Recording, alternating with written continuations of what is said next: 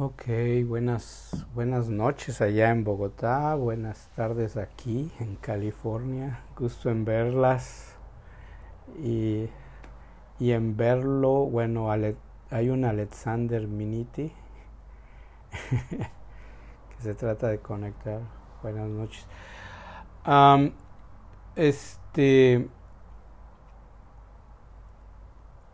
quisiera saber si voy a, voy a hablar un poquito, voy a hacer como unos pequeños ejemplos de, de la plática pasada para que entendamos eh, la teoría o las enseñanzas del, del, no yo o del no ser ah, del, que el Buda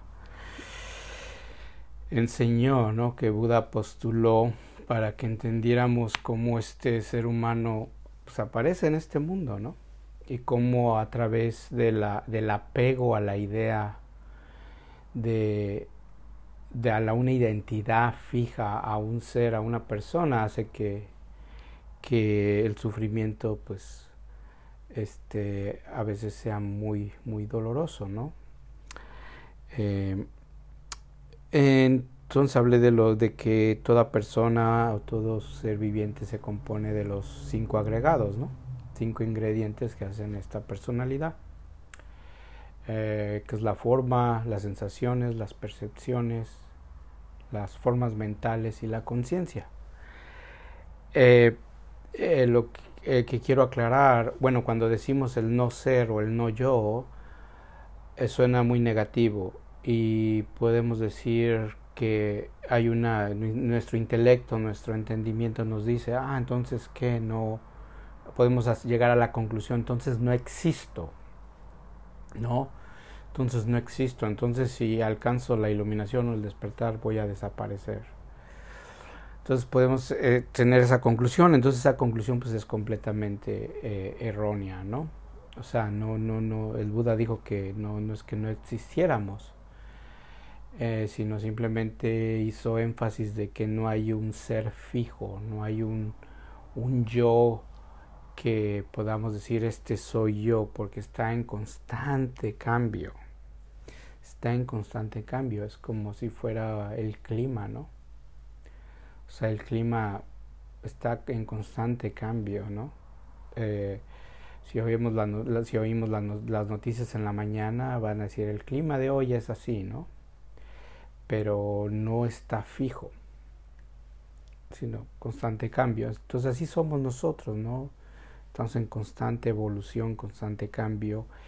Eh, el primer cambio es eh, que experimentamos físicamente, pues es la vejez, ¿no? Vamos creciendo, vamos madurando. Eh, hay un momento en nuestras vidas que nuestro cuerpo estaba muy, éramos muy hábil, quizá, hábiles, quizá éramos delgados, delgadas, eh, teníamos eh, más movilidad y en conforme vamos este, pasando los años, el cuerpo empieza a hacerse más difícil de mover, ya nos empieza a ver los famosos achaques, entonces ese ser está cambiando y va a cambiar, ¿no? Antes éramos, este, eh, pues jóvenes, eh, luego eh, si algunos de ustedes son padres y, ah, y, algunas de ustedes quizá ya sean este, abuelas, ¿no? Ya se ganaron el título de, de ser abuelas, ¿no? Entonces vamos cambiando, ¿no? Entonces, ¿qué ser, qué ser es, no? Es somos los jóvenes o somos el de los de hace 20 años, pues no. Entonces, no, eh, el Buda quiere hacer énfasis de que no significa que no existamos, sí, sí, sí, sí, sí existimos. Y, y, este, y otra forma de decirle el no yo o el no ser, otra forma de, de, eh, de, de llamarlo, a alguien se le ocurrió esta palabra, que suena mucho mejor y es, positiva que se llama naturaleza búdica. Eso es, eso es, o sea, el no, yo, el no yo, el no ser es sinónimo de naturaleza búdica. Y ahí es donde, pues ya cuando haces mm, naturaleza, no tiene nada que ver que es un alma, no, no, no, sino es, es otra forma de decir que, que el ser está vacío, vacío de una identidad fija. Y ahí ya pusimos la palabra del budismo, el vacío, ¿no? O, el infinito, o sin límites, como lo quieran traducir. Em, y la palabra original es, sunyata, es la palabra original sunyata, que es no hay esencia de las cosas, que todo está en completamente dependencia, interdependencia, está conectado. Y, y, y, dos ejemplos que, que, voy a dar. Un ejemplo es entender, entender eso a través de nuestra práctica de meditación. No lo vamos a entender con el intelecto, no vamos, o sea, quizás sí, pues sí tiene, si hay algo, eh, suena lógico, ¿no? hay una cierta comprensión. Pero cuando digo entenderlo o experimentarlo, va a ser a través de nuestra sentada, a través de, nuestro, de nuestra sentada, de nuestro sasen, entre, eh, entre más pase el tiempo, más apegados, más familiarizados con nuestra atención, con nuestra conciencia, con eso que siempre que estamos conscientes y atentos a lo que está sucediendo, y en la práctica formal que llamamos Zen, al sentarse, va a haber un momento en que, en que nosotros experimentamos eso, experimentamos ese ser que está unido con la experiencia, que está, que está, este, que está unido con todo. Es como una sensación de, eh, como que uno se derrite, ¿no? Así como, como cuando pone un uno un cubo de hielo en, en, en, en, un agua, ¿no? O sea, lo saca uno del refrigerador, de la nevera, y lo pone uno ahí, y de repente el, el, el hielo empieza a perder esa forma, ¿no?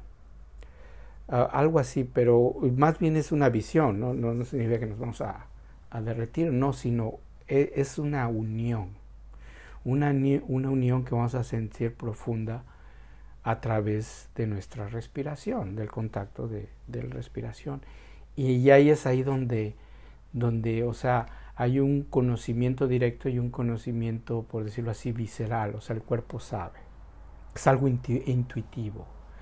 Y, y entre más practiquemos y entre más se lleva el tiempo, en nuestra vida cotidiana, cuando caminamos, a veces cuando hablamos con alguien, de, estar, conectados, de estar presentes, hay una, un sentido de una presencia, eh, de estar aquí, experimentamos. Y no es, no es gran, por decirlo así, no es gran cosa, no es gran cosa eh, eh, en el sentido de que, por, si usamos la palabra iluminación, es así como que, ah, no, o sea, va a ser como un viaje de esos, de los años 60, ¿no? Un, un LCD, ¿no? O, unos hongos o una ayahuasca, ¿no? O sea, no va a haber nada de eso.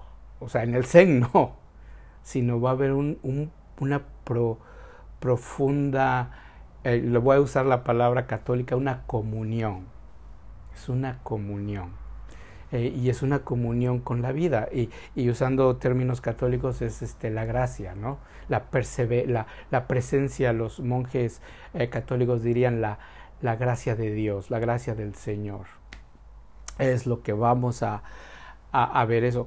Entonces, cuando, cuando experimentemos eso de una manera muy, eh, por decirlo así, terrenal, con los pies de la tierra, no es nada aquí este mágico, ¿no? Mágico, no es un viaje de esos eh, psicodélicos, no, no, sino realmente estar eh, con el cuerpo presente y, con los pies en la tierra, en la tierra, eh, que nos hace que, pues sí, claro, va a haber ecuanimidad y bastante gozo, bastante, em, vamos a estar contentos, nuestro corazón lo va a saber, nuestro ser lo va a saber eh, eh, entonces cuando experimentamos eso, hagan de cuenta que nos que vamos a aprender las reglas de un juego que no sabíamos cómo jugar. O sea, imagínense que nos invitan a jugar un juego, cualquier juego, cartas, dominó, ajedrez cualquier juego de mesa puede ser o cualquier juego de, un deporte, pero que a, que a ti no te hayan explicado las reglas. Entonces no vas a, eh, no nos vamos a divertir. Por ejemplo, yo no sé jugar póker. Eh, eh, entonces si me invitan a jugar póker, esa baraja, pues yo no, no, no, no voy a tirar, o sea, no voy a, no me voy a conectar con los demás, no me voy a entretener, ¿no? Y entonces eso es lo que el Buda explicó, las reglas de la vida, las reglas de este ser para entender la vida, desde la perspectiva budista, ¿no? Entonces, y, ahí es donde surge nuestro sufrimiento, porque es como cuando jugamos, cuando nos invitan a un juego que no sabemos cómo jugarlo, eh, nos vamos a frustrar, nos vamos a aburrir y no vamos a tener ningún interés de jugarlo. Y eso es pues el dukkha, ese es el sufrimiento. Entonces, al entender eso, eh, al, hacer una experiencia a través del sasen, primero y ya luego nuestra vida cotidiana, donde sabemos que mi vida está aquí ahora, que mi vida no existe fuera de este momento, eh, pues pues ya entendemos, entendemos cómo jugar el juego de la vida, entendemos las, reglas y pues nos podemos divertir un poco, ¿no? No, no, no, no puede ser demasiado eh, doloroso. Ese es un ejemplo. El otro ejemplo es, es con el ejemplo de mi mano, ¿no? Eh, si yo cierro mi mano, esto, esto forma ¿Cómo lo llamamos? Lo llamamos, esto es un puño. Esto es un puño. Entonces, esto que llamo puño, le voy a llamar el yo. Este soy yo, el puño. Entonces, el puño está constituido de cinco dedos, que son, los voy a llamar los cinco agregados está constituido de la forma, la sensación, la percepción, las formas mentales y la conciencia. Cuando entendemos, cuando el Buda dice, cuando uno ya no está apegado o identificado a la forma, a la sensación, a la percepción, a, la forma, a, las formaciones mentales y a la conciencia, nosotros estamos libres. O sea, aquí la pregunta es a dónde se fue el puño. O sea, no desapareció la mano. Y esa es la invitación de experimentar el sunyata, es ver la mano y no, y no desaparecieron mis dedos, o sea, no, no, no, no desapareció ninguna de los cinco agregados. Los cinco agregados ahí todavía están. Pero sí desapareció el concepto de puño. O sea, este es el puño. Entonces, nosotros no vamos a desaparecer, sino, va, sino vamos, lo que va a desaparecer ese ese apego, esa atadura, ese aferramiento a la identidad del yo. Es el que hacemos el puño. Entonces, al abrir la mano, la mano todavía sigue. Ya tenemos una cierta identidad ¿no? de la mano, pero ya somos libres. Y, es, y, y, eso es lo que el, el, en este caso las enseñanzas y el Zen nos, nos, nos da, nos puede, eh, em, nos brindan, ¿no? Eh, eh, esa perspectiva. Entonces ese es el, ese es el, el, el, el sunyata. El sunyata es entender que hay una mano.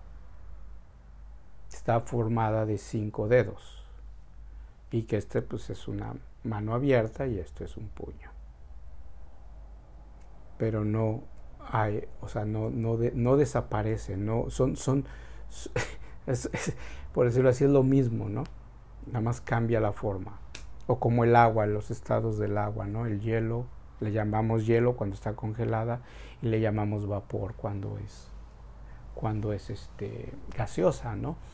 pero la, la esencia de, en este caso del, del agua eh, no cambia.